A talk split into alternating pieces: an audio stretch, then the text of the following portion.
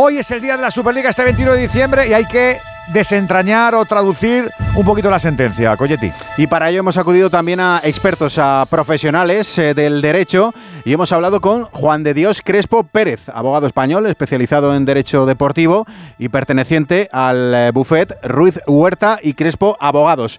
Lo primero que le hemos pedido es una valoración de este fallo del Tribunal eh, Superior de Justicia Europeo. La decisión mm, no habla de la Superliga, eso tengamos claro habla de competiciones que puedan crear otras entidades distintas a la UEFA y a la FIFA. Bueno, entonces lo permite, eso lo sabemos todo que va a permitirlo. Pero no habla de Superliga, habla de esto solamente. Luego dice que los reglamentos de UEFA y FIFA tienen pues bastante poco que ver con la libre competencia, también está claro eso. Y bueno, mm, a partir de ahí, ¿cuáles son los siguientes pasos?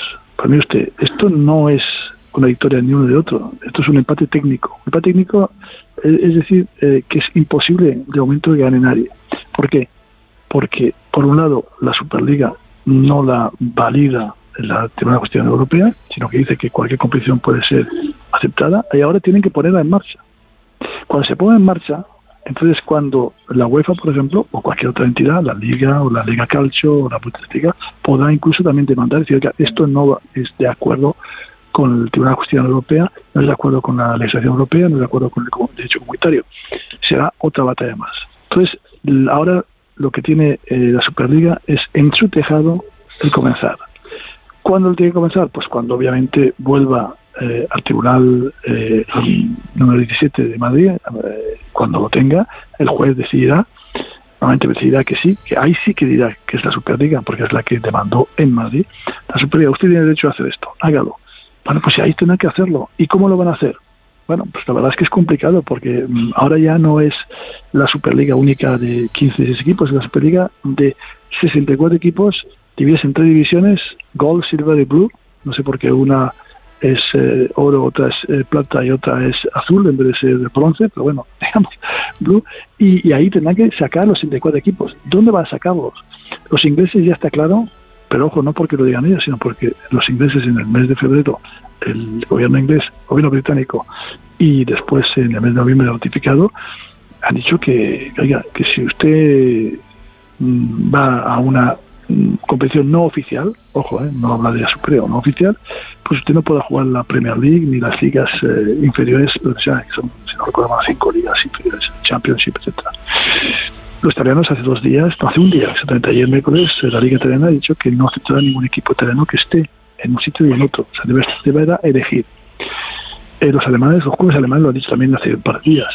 Eh, franceses no ha dicho nada, pero sabemos la opinión del presidente Macron y de... Amén de lo que dice el jurista, también eh, habla de esa solución final que pasa por el pacto y por el diálogo, ¿no? Eso es lo que considera, que la vía que debe abrirse ahora entre UEFA y Superliga no puede ser otra que hablar, entenderse yo creo que es, obvio, obvio que tienen que dialogar, porque unos dicen que han ganado, pero para llevar a cabo esa Superliga van a tener que luchar muchos, otros tienen que modificar sus reglamentos, también así lo dice el, propio Tribunal de Justicia Europea, y lo lógico es que se sienta a negociar. Ahora bien, mm, yo creo que en el momento la posición más fuerte es la de UEFA, a pesar de todo, a pesar de que todo el mundo dice que se ha ganado por parte de la Superliga, la más fuerte es la UEFA, porque ¿qué clubes hay en la Superliga? Atlético Madrid, si no me han dicho mal, eh, acaba de publicar diciendo que no va a estar en la Superliga. Entonces, eh, ¿quién? Entonces, creo que hay que negociar. Es obvio que aquí hay algo que, falla, pero tampoco es el, la facilidad que dice tener el director general de la Superliga, de creo una Superliga con 74 equipos, tres divisiones, pero bueno, ¿cómo la crean? Porque si, por ejemplo, el Madrid y Barcelona no pueden bajar de categoría, supongamos, porque son los dueños, como en competiciones eh, norteamericanas, eh, allí hay algo que, fallará y como fallará, pues creo que el Tribunal de Constitución Europea ahí también le da razón a la UEFA. Usted tiene que hacer una competición que sea deportiva. Deportiva significa que no puede estar cerrada y aunque habla en tres divisiones, veremos ese tipo de, he oído hablar de la palabra coeficientes, coeficientes de que históricos, pero históricos de cuando si la Superliga se va a crear no hay históricos o van a coger los históricos de, otras de las ligas anteriores. Está todo muy nebuloso para la Superliga, aunque, como digo, es un paso adelante, pero eso ya lo sabemos todos. Yo había escrito muchas veces que efectivamente no se puede impedir que haya una competición distinta a las competiciones europeas de la UEFA. Lleva razón el abogado, pero eso sí, en el continente hay más rechazo que aprobación.